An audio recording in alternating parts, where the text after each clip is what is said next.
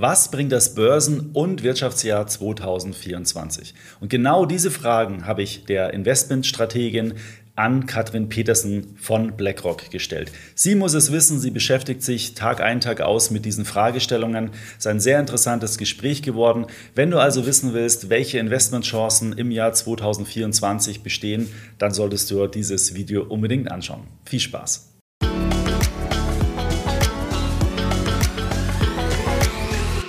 Hallo Frau Petersen, schön, dass Sie die Zeit gefunden haben, heute mit mir über das Börsenjahr und Wirtschaftsjahr 2024 zu sprechen. Sehr gerne, Herr Jordan. Die Freude ist ganz meinerseits. Die Börse in 23 war ja eigentlich super. Ähm, ich habe mir jetzt im Vorfeld mal die Performance von europäischen, amerikanischen oder auch dem MSCI World, dem Weltmarkt angeschaut. Ja, überall zweistellige Kurszuwächse für Anleger aus Europa. Also eine, eine super Geschichte, würde ich sagen. Wie, wie ist denn so die Erwartung für das Jahr 2024, wenn wir das mal auf einer ganz globalen Ebene uns mal anschauen? Ja, tatsächlich hat das Jahr 2023 einen versöhnlichen Abschluss wohl ähm, gefunden. Unter der Oberfläche war es aber ein sehr schwankungsreiches Jahr. Zum Beispiel, wenn wir an die heftige, schmerzhafte Korrektur an den Börsen vom Sommer zurückdenken. Ähm, und das Ganze insbesondere getrieben durch die sehr ähm, sich verändernden, wechselhaften Erwartungen im Hinblick auf die Geldpolitik. Mhm. Was ist jetzt für 2024 zu erwarten? Ich würde es so zusammenfassen, dass rein aus gesamtwirtschaftlicher Sicht und die gesamtwirtschaftlichen Perspektiven bilden ja den Rahmen für die Entwicklung an den Finanzmärkten. Es sich eher um ein Umfeld handelt, das man als zitronenhaft vielleicht zusammenfassen kann. Also Makrozitronen, insbesondere drei an der Zahl, und zu denen komme ich gleich noch, mhm. ähm, mit denen Investoren wohl werden leben müssen. Aber es ist eben kein chancenloses Umfeld. Es ist möglich, aus diesen Makrozitronen eine dennoch schmackhafte Investment-Limonade zu zaubern. Von welchen drei Zitronen sprechen wir hier? Auf der einen Seite haben wir Rezessionssorgen im Jahr 2023 abgeschüttelt, aber es bleibt ein eher gedämpftes Wachstumsbild. Wir erwarten keine überschäumende ähm, Konjunktur, kein überschäumendes Wirtschaftswachstum im Jahr 2024. Das Ganze kombiniert mit Inflationsraten, die rückläufig sind. Deutliche Fortschritte haben wir beobachten können im Jahr 2023 bereits an der Inflationsfront. Der Hochpunkt der Inflation wurde ja bereits im Jahr 2022 sogar erreicht. Bei uns im Euroraum mit einer Rate von 10,6 Prozent im Oktober 2022. Zuletzt im November lag die Inflationsrate nur noch bei 2,4 Prozent im Euroraum. Aber wenn wir auf die unterliegenden Inflationsindikatoren schauen, auf den sogenannten binnenwirtschaftlichen Kostendruck, dann bleibt dieser erhöht und zu hoch aus Sicht der Europäischen Zentralbank. Die unterliegende Größe liegt bei 3,6 Prozent im November 2023. Und wir denken, das wird ein Thema sein, auch im Jahr 2024. Rücklaufende Inflationsraten ja, aber der unterliegende ähm, Inflationsdruck bleibt hartnäckig. Und das bringt mich zu wahrscheinlich das ähm, Jahr, in dem der Leitzinsgipfel erreicht wurde und es zeichnet sich die Zinswende ab im Jahr 2024 nach einem Jahr in Umfang und Geschwindigkeit beispiellosen Straffungszyklus sowohl bei uns im Euroraum durch die Europäische Zentralbank als auch in den USA mhm. ähm, durchgeführt durch die US-Notenbank ähm, Fed. Allerdings ist nicht damit zu rechnen, dass wir ins Niedrigzinsumfeld zurückwandern, sondern wir bleiben in einer ähm, in einem Hochzinsumfeld. Das heißt, erste Zinssenkungen werden erfolgen, aber nur verhaltende Zinssenkungen, eben aufgrund der zweiten Zitrone, nämlich der Tatsache, dass der Inflationsdruck ähm, noch hartnäckig hoch ähm, ausfällt. Und das bedeutet letztendlich für Anleger, dass Fingerspitzengefühl weiterhin gefragt bleibt in diesem Umfeld, sich aber auch lohnt. Denn es dürfte weiterhin ein Umfeld sein, in dem wir ähm, größere Schwankungen erleben, aber auch Streuung, Performanceunterschiede die es eben ermöglichen, Investoren, die gewillt sind, flexibel vorzugehen, selektiver vorzugehen, hier ähm, entsprechend auch eine Performance einzufangen. Ich habe jetzt so viele Fragen. die muss ich jetzt alle in der Reihe nachstellen. Ja, also die erste Frage, äh, das äh, wurde schon leicht angesprochen. Also Zinswende klingt so nach wir haben jetzt einen Peak erreicht und jetzt geht's wieder Richtung Null, aber das hatten Sie schon gesagt, nee, also auf Null oder Minus oder negativ werden wir nicht gehen. Mhm. Das heißt, äh, äh, es wird einfach nicht mehr weiter steigen, es wird sich ein Plateau ausbilden oder wie kann man sich das vorstellen? Genau. Ähm, eine der großen Fragen, die in diesem Jahr, im Jahr 2023 aufkam, war die Frage ähm, Tafelberg oder Matterhorn. Mhm. Also bewegen wir uns nun, dass wir, da wir den Leitzinsgipfel erreicht haben, ähm, auf einem Tafelberg. Das heißt, die Zinsen bleiben vergleichsweise hoch im Vergleich zur Vergangenheit und auch auf einem Niveau, das als restriktiv, als straff einzuordnen ist. Oder aber Matterhorn wandern wir schnell wieder zurück ins Tal der Niedrigzinsen. Wir denken eher, dass ersteres der Fall ähm, sein dürfte. Das heißt, es werden Zinssenkungen erfolgen, aber wir rutschen nicht auf das Vor-Pandemie-Niveau ähm, herab. Um vielleicht mal ein Beispiel zu nennen, im Vergleich zur Vergangenheit dürfte der, der Zinssenkungsspielraum niedriger ausfallen für beispielsweise die US-Notenbank, mhm. die in der Vergangenheit im Schnitt nach Erreichen des Leitzinsgipfels, und wir liegen ja aktuell bei einem Leitzinsniveau in den USA von sage und schreibe 5,25 bis 5,5 Prozent, ähm, in den ersten drei Jahren Zinssenkungen vorgenommen hat von drei Prozentpunkten. Dann lägen wir also knapp über zwei Prozent. Mhm. Und im aktuellen Umfeld denken wir, dass die Notenbank nicht so schleunig vorgehen wird. Warum ist das so? Weil aus unserer Sicht die Welt eine strukturell andere ist. Inflation ist ja immer auch ein Ausdruck eines Ungleichgewichts von Angebot und Nachfrage. Das heißt, die, die Nachfrage überschießt das Angebot. Es ist aktuell aber nicht der Fall, dass wir uns in einem wirtschaftlichen Umfeld bewegen, in dem die Nachfrage überhitzt oder überschäumend groß ist, sondern das Angebot gesamtwirtschaftlich fällt niedriger aus. Warum? Auf der einen Seite fehlt es an Arbeitskräften. Wir sprechen ja nicht mehr nur von Fachkräftemangel, sondern von Arbeitskräftemangel. Die Erwerbsbevölkerung schrumpft durch den demografischen Gegenwind. Auf der anderen Seite beobachten wir eine Neuverkabelung der Weltwirtschaft, sozusagen das zweite D, wenn Sie wollen, mhm. Deglobalisierung. Das erste D wäre die Demografie.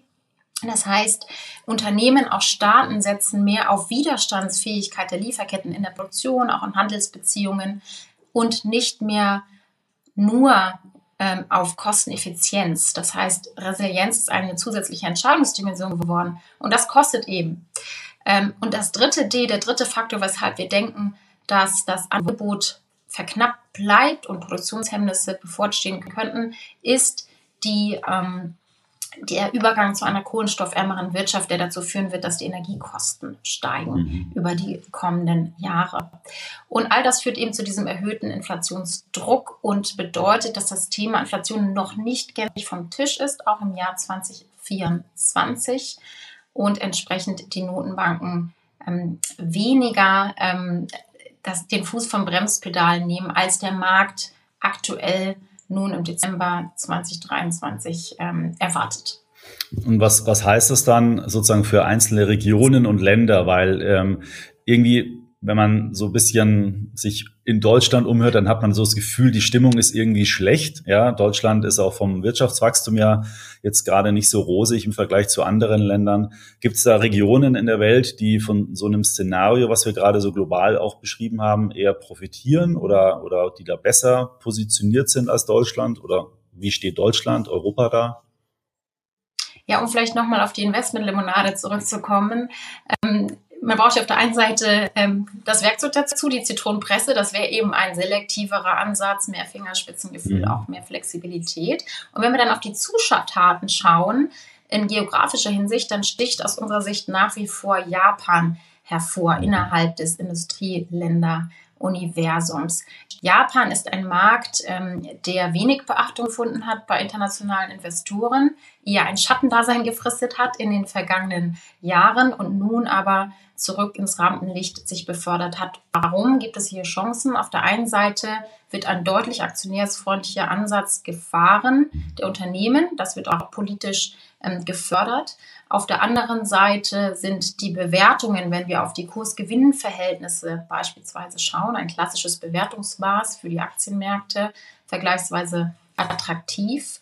Ähm, die Bank of Japan, die japanische Notenbank, fährt einen anderen geldpolitischen Kurs als beispielsweise die US-Notenbank Fed und die Europäische Zentralbank.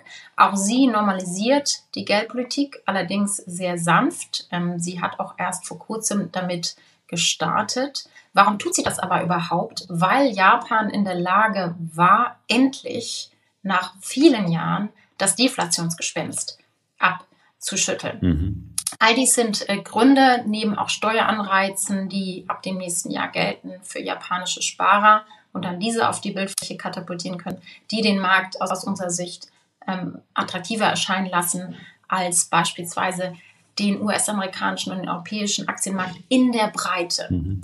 Wenn wir mal von Regionen auf Sektoren ähm, blicken und vielleicht auch gerade ähm, nach Europa, das ist sicherlich für die Zuhörer ähm, spannend, dann gibt es auch eine Reihe von Sektoren, die ähm, Chancen ähm, bieten aus unserer Sicht. Auf der einen Seite der europäische Finanzsektor ist abgestraft worden in den letzten Monaten, das heißt auch bewertungsseitig attraktiv. Gleichzeitig sehen wir ähm, hier solide Fundamentaldaten. Der Sektor profitiert von der ähm, Zinswende und aus unserer Sicht der Tatsache, dass wir eben auch nicht so schnell in ein Niedrigzinsumfeld zurückwandern werden. Ein weiteres Beispiel ist die Gesundheitsbranche, sowohl in Europa als auch in den USA. Ähm, vor dem Hintergrund nicht zuletzt auch des demografischen Wandels von dem wir bereits ähm, sprachen, mhm. erfährt dieser Sektor Unterstützung. Es ist ein eher defensiver ähm, Sektor in einem grundsätzlich noch wackeligen wirtschaftlichen Umfeld und ein Sektor, der auch qualitätsorientiert ist. Und zu guter Letzt ähm, sind auch Industrieunternehmen ähm, spannend. Da ähm, fragt sich sicherlich der ein oder andere, weshalb vor dem Hintergrund dieses verhalteneren Wirtschaftsausblick, weil die Industrie klassischerweise konjunkturabhängiger ist. Aber auch hier würde ich auf zwei ähm, strukturelle Verschiebungen, auf zwei Megaforces, wie wir sie nennen, äh, verweisen ähm, wollen. Ähm, auf der einen Seite die Neuverkabelung der Welt und die Tatsache, dass Unternehmen auch Produktionsstätten ähm, wieder stärker ähm, diversifizieren und ähm, nach Hause bringen, in Anführungsstrichen. Man spricht von Reshoring oder Nearshoring. Das ist ein Trend, der ähm, für die Industrie beflügelnd sein kann. Auf der anderen Seite ähm, die grüne Transformation ähm, der Wirtschaft. Wir sehen auch hier in diesem Umfeld ähm, Chancen für den ähm, Sektor, ähm, auch strukturell, auch längerfristig ähm, gesehen. Mhm. Welche, vielleicht nochmal, weil Sie es kurz angesprochen hatten, auch das Thema USA. Die US-Wahl steht ja im November nächstes Jahr an, also 2024. Ähm, Mhm. ist ja, Wahljahre sind ja eigentlich, glaube ich, immer gute Börsenjahre, so im Schnitt, wenn ich das richtig in Erinnerung habe, oder, oder täusche ich mich da gerade?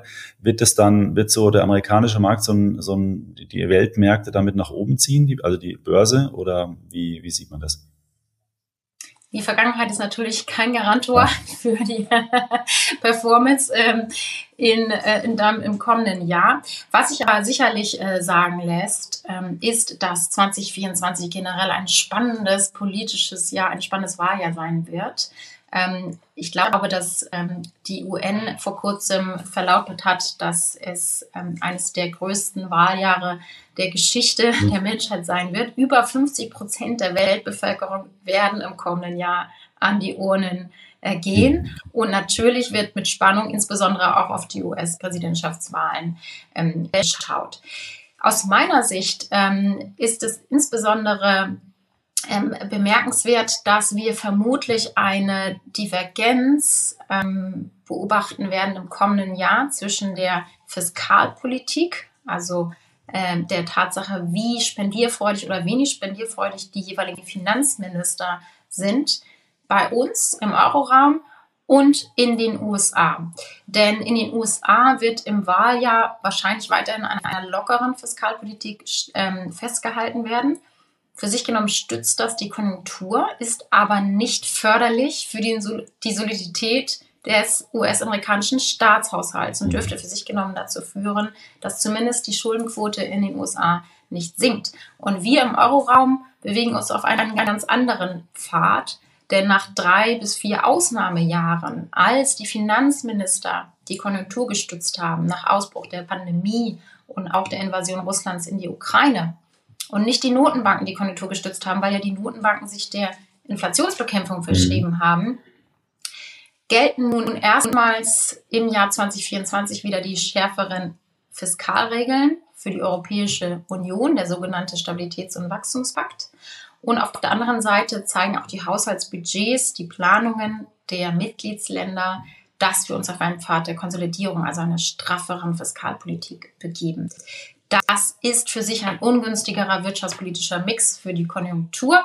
Auf der anderen Seite bedeutet das aber auch ähm, letztlich, wenn man zum Beispiel ein Investor an den Anleihemärkten ist, dass Europa, der Euroraum, sich in Anführungsstrichen stärker auf einen Pfad der Tugend wieder begibt, was, ähm, das, äh, was die äh, öffentlichen Finanzen anbelangt. Mhm.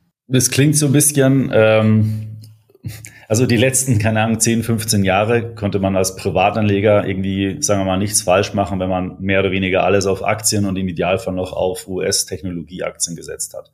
Da war man mal auf der sicheren Seite. Jetzt habe ich, höre ich aber so ein bisschen raus, dass es schon sehr unterschiedlich ist und dass es vielleicht auch gar nicht mehr so eine Buy-and-Hold-Ansatz, sage ich mal, also einmal das Portfolio zusammenstellen und laufen lassen, dass das vielleicht so der, der, der richtige Ansatz ist, weil Sie auch vorhin gesagt hatten, dass die Volatilität an den Märkten zunehmen wird und das ermöglicht ja auch im Zweifelsfall wieder Chancen, wenn man das Vermögen mal in, von der einen Klasse in die andere, von dem einen Sektor in den anderen schichtet.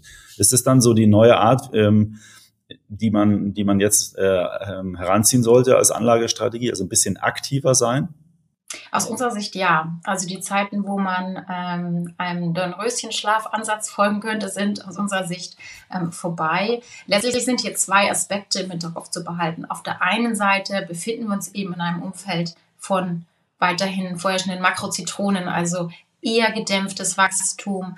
Die Zinsen sind strukturell höher als in der Vergangenheit. Ähm, Inflation bleibt hartnäckig. Und das bedeutet mit anderen Worten, dass an sich der breite Markt weniger getragen wird, als Investoren es gewöhnt waren, insbesondere seit der Finanzkrise, als die ja strukturell eher locker ausgerichtete Geldpolitik alle Boote in Anführungsstrichen gehoben hat, sowohl an den Aktienmärkten als auch an den Anleihenmärkten.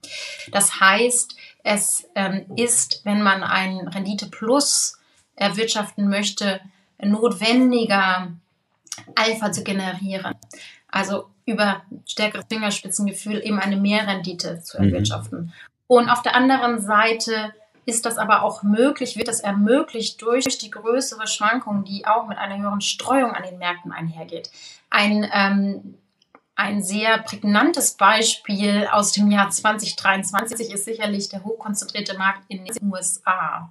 Denn der US-Markt, der S&P 500, wurde ja von einigen wenigen Titeln insbesondere ähm, nach oben getragen. Das heißt, wir haben auf der anderen äh, anders formuliert, ähm, sehr bemerkenswerte Performanceunterschiede innerhalb des S&P 500 Index beobachten ähm, können. Also hier hat sich Fingerspitzengefühl tatsächlich gelohnt und wir denken, dass es auch nach wie vor ein Umfeld sein wird, in dem das der Fall ist. Aber sind dann Technologieaktien nach wie vor so die Werte, auf die man auch setzen sollte? Weil letztendlich, gerade wenn man sich jetzt auch diese globalen Veränderungen nach wie vor ja anschaut, Digitalisierung ist ja nach wie vor nicht erledigt. Also da, da sind wir ja mittendrin in dem Prozess, auch Themen wie künstliche Intelligenz, äh, das fängt ja alles sozusagen erst an. Dann kommt man doch eigentlich an einem Technologieinvestment nicht dran vorbei und dann ja, dann sollte ich, dann muss ich ja fast auf amerikanische Aktien setzen, weil da halt nun mal die Unternehmen sind, die, die, die den Markt dominieren. Es war sicherlich bemerkenswert, wie sich ähm, die Technologiebranche geschlagen hat in diesem Jahr. Trotz der, äh, des scharfen Zinsanstiegs in den USA. Mhm. Denn klassischerweise hätte man vermuten können, dass der Zinsanstieg sogenannten Growth-Titeln, also wachstumsorientierten Titeln, und dazu gehört eben auch die Tech-Branche, ähm, den Wind aus den Segeln nimmt. Das war aber nicht der Fall. Und dahinter liegt ähm, die strukturelle Verschiebung und die Megaforce künstliche Intelligenz und digitale Disruption, wie Sie auch gerade erwähnt mhm. haben, die eben zu Euphorie geführt hat bei Anlegern.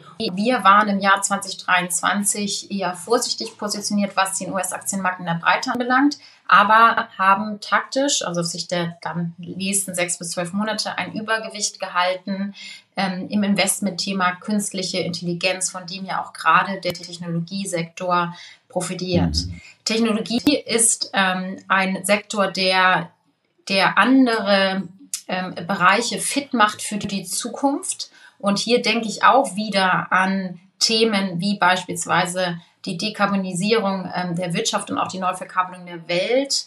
Ähm, eine Welt, die auch stärker in geopolitische Blöcke zerfällt, wo wir höheren wirtschaftlichen Wettbewerb zwischen Regionen beobachten. All das sind strukturelle Förderer der Technologie. Ähm, ich würde aber gleichzeitig auch anmerken wollen, dass wenn wir auf die künstliche Intelligenz schauen als Investmentthema, dass dies ein Investmentthema ist, das sich über die Zeit entwickeln dürfte und verändern würde. Mhm. Im Jahr 2023 lag der Fokus hier auf ähm, Chipproduzenten, auf Halbleiterproduzenten, aber wir sehen im Haus ähm, KI als ein ähm, Investmentthema, das sich wie ein Stapel zeigt und wir befinden uns sozusagen am unteren Ende des Stapels. Es dürften dann in einem nächsten Schritt äh, zum Beispiel Dateninfrastrukturcenter profitieren und in einem letzten Schritt, also der oberste Stapel wäre dann Anwender, also die Anwendungsbeispiele für KI und dazu gehören natürlich auch klassische in Anführungsstrichen Old Economy Industrie Unternehmen. Also es ist ein, ein Investmentthema, das regionenübergreifend ist, das ähm, auch sektorenübergreifend ist, also nicht nur am Tech-Sektor Halt macht ähm, und sich entsprechend entwickeln ähm, dürfte. Hm. Ja, das ist spannend. Ich meine, da gibt es ja auch eine Menge ETFs dazu, wie man investieren kann. Kann man sicher da nochmal ein bisschen näher in das Thema Thema einsteigen. Ähm, ich würde gerne noch mal einen Schritt zurück noch mal zu dem Thema Zinsen machen, weil ähm, als ich mich auf das ja. Gespräch vorbereitet hatte, habe ich mir natürlich gedacht, ja klar, Thema äh, Zinsen müssen wir thematisieren. Da war jetzt also, äh, wir, wir haben, wir, wir werden in so ein Tafelberg-Szenario äh, äh, gleiten, habe ich jetzt mit, äh, mitgenommen. Ähm, und wenn man über Zinsen spricht, dann muss man ja auch irgendwie den Immobilienmarkt mit anschauen, weil ähm, da habe ich jetzt so die Meinung oder das Gefühl, dass der irgendwie gerade vor sich hin sieht. Ja, also die Makler äh, telefonieren hinterher, wenn man sich für ein Objekt interessiert. Das war mal anders. Ähm, Objekte verkaufen sich ähm, nicht mehr so gut. Ähm, Im Industrie-, im Gewerbebereich ist, glaube ich, auch insgesamt nicht so rosig. Also schwierige Situation gerade durch den Zinsanstieg. Wenn die Zinsen jetzt wieder runterkommen, sind dann Investments in den Immobiliensektor wieder interessant oder, oder stehen da vielleicht immer noch, sagen wir mal, Korrekturen bevor? Ja, spannende Frage. Und ähm, es hängt natürlich auch grundsätzlich immer davon ab, ist das nur für den Eigenbedarf gedacht oder als Investment gedacht.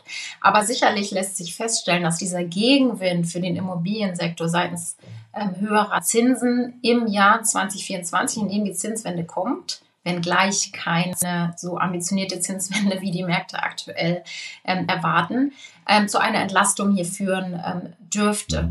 Und für sich genommen auch vor dem Hintergrund bereits nachlassender Immobilienpreise zu einer wieder größeren Erschwinglichkeit ähm, von Immobilien führt. Was man auch nicht vergessen darf, ist, dass ja gleichzeitig der Arbeitsmarkt fest bleibt. Stichwort schrumpfende Erwerbsbevölkerung. Das heißt, die Verhandlungsmacht der Arbeitnehmer dürfte nach wie vor in einem Umfeld, in dem Arbeitskräftemangel vorherrscht, groß bleiben. Das heißt, von der Einkommensseite stützt das die privaten Haushalte. Neben der Tatsache natürlich, dass die Inflation auch ähm, sinkt und die Realeinkommen, also die inflationsbereinigten Einkommen der Haushalte entlastet. All das führt zu einer größeren Erschwinglichkeit von Immobilien. Ähm, ich würde noch einen weiteren Aspekt mit hineinnehmen. Wenn man über Immobilien spricht, sollte man sicherlich auch über Infrastruktur sprechen. Und es gibt massiven Infrastrukturbedarf in Deutschland, ähm, in Europa und auch darüber hinaus im Zusammenhang mit der grünen Transformation und auch im Zusammenhang mit der Neusortierung der Weltwirtschaft, über die wir schon gesprochen haben, ähm, Herr Jordan. Wenn ich zum Beispiel darüber nachdenke, dass Produktionsstätten ähm, wieder verlagert werden oder auf breitere Füße gestellt ähm, werden, äh, Warenhäuser gebaut werden müssen in diesem Zusammenhang und so weiter. Was ich spannend fand, dass Sie jetzt zum Beispiel Japan nochmal als Investmentmarkt raus, äh, rausgepickt haben und ähm, auch nochmal die, die, sagen wir mal, Digitalisierungsthemen, künstliche Intelligenz. Wenn wir jetzt nochmal so, so die Klammer um alles drumherum spannen, ja, ähm, vielleicht erstmal eine Frage, ja. Es ist ja nicht so, dass jetzt BlackRock sagt, jetzt muss man nur noch japanische Aktien kaufen. Das ist ja nicht, sondern sie, sie haben ja sozusagen ein Investmentuniversum, was sie sich anschauen und dann sagen, okay, äh, äh, sozusagen wir drehen das Rädchen ein bisschen mehr nach links, wir drehen das Rädchen in, in, ein bisschen mehr nach rechts. Oder so funktioniert das ja. Also man, man, man ist ja jetzt nicht nur links oder nur rechts, sondern man versucht es ja zu Absolut. Absolut. Ähm, Japan zum Beispiel ist ein ähm, sogenanntes taktisches Übergewicht im Fach Fachjargon. Was heißt das? Ein Investor besitzt ein breit diversifiziertes Portfolio. Das nennt man die strategische Anlageallokation. Und von dieser kann man abweichen nach oben oder nach unten oder das Rädchen nach links mhm. und rechts drehen, um mal alle Himmelsrichtungen Um die Kirschen zu suchen. Bleiben wir mal bei dem Thema. Lassen wir mal die Zitronen ja, außen vor, wir suchen jetzt die Kirschen. Ja.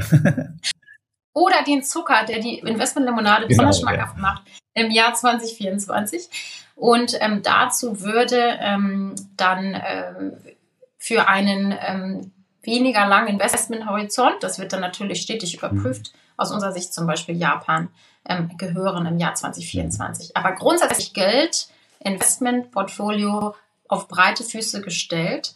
Dazu gehört inzwischen seit der Kehrtwende der Geldpolitik auch wieder verstärkt ähm, die Anleihewelt, mhm. denn Bonds sind zurück. Ähm, das Akronym TINA, There is no alternative to taking risk. Es gibt keine Alternative als die Risikoleiter nach oben klettern. Aus den Niedrigzins- und Negativzinsjahren wurde abgelöst durch BARP, Bonds are back und insbesondere Zinseinkommen bleibt aus unserer Sicht attraktiv. Also das ist ein Portfolio-Baustein. Ähm, Aktien sind ein Portfolio-Baustein. Ähm, und dann weitere Diversifikatoren Sektoren, sei es im äh, Rohstoffbereich beispielsweise etc. Für das Aktienuniversum speziell ähm, aus unserer Sicht zusätzlich auch mittelfristig ähm, lohnt sich ein Blick auf die strukturellen Verschiebungen, auf die wir, über die wir heute auch mhm. gesprochen haben, die sogenannten Mega Forces, die mit entsprechenden Investment-Themen ähm, besetzt sind. Also beispielsweise, wenn wir an die grüne Transformation blicken, auch das Thema Klimaresilienz, ähm, digitale Disruption und KI ist ein spannendes ähm, Thema. Technologie bleibt ein spannendes Thema in einer ähm, Welt größeren wirtschaftlichen ähm, Wettbewerbs und digitalen Disruption. Das sind Themen, die einen eigenen Portfoliobaustein auch bilden können, unseres Erachtens mit Blick ähm, nach vorne. Ja, ich finde das super spannend, weil äh, das war wirklich so, und wir merken es auch bei unseren äh, Nutzern, ähm, man hat einfach immer nur die Aktie so im Vordergrund äh, im Kopf gehabt oder man hat dann gesagt ganz einfach, ja, machst ein MSCI World und lässt es einfach laufen. Aber ja, man kann schon sagen, durch die neue Zinswelt hat sich das einfach wieder verändert. Und natürlich ist die Aktie langfristig die Anlageklasse, die sehr wahrscheinlich die höchste Rendite verspricht. Aber es gibt halt eben jetzt auch wieder Möglichkeiten, über Anleihen das Portfolio-Risiko ein bisschen besser zu steuern. Vielleicht auch mal, wie Sie jetzt gerade beschrieben hatten, die eine oder andere Sache mit dazu mischen, die man auch lange nicht auf dem Schirm hatte, zum Beispiel Japan. Also ich kann mich erinnern, als ich noch Bankausbildung gemacht hatte, war der japanische Aktienmarkt war sehr, sehr populär und sehr, sehr beliebt sozusagen. Und dann ist er eigentlich komplett in der Versenkung irgendwie verschwunden. Ähm, und ähm, ja, es ist anscheinend schon wieder so eine Zeitenwende, wo bestimmte Anlageklassen oder Anlagemärkte jetzt wieder interessant werden. Und das fand ich jetzt eigentlich ganz äh, spannend, äh, ein schönes Takeaway von unserem Gespräch. Absolut. Ja, Frau Petersen, dann danke ich Ihnen äh, sehr für diese ganzen Ausführungen. Ähm, wir werden das natürlich alles überprüfen, ja, und äh, gucken, ob das dann auch so eintritt. und sprechen uns im nächsten ja, genau, Jahr wieder. ähm, und äh, ich wünsche Ihnen auf jeden Fall eine gute Zeit. Äh, 2024 wird auf jeden Fall spannend. Das ist, glaube ich, rausgekommen. Und äh, ja, freue mich, wenn wir uns dann mal wiedersehen. Bis zum nächsten Mal. Danke. Tschüss. Sehr gerne. Das wünsche ich Ihnen auch. Tschüss, Herr Jorda. So, das war der Talk mit Ann-Kathrin Petersen von BlackRock. Bis zum nächsten Mal. Ciao.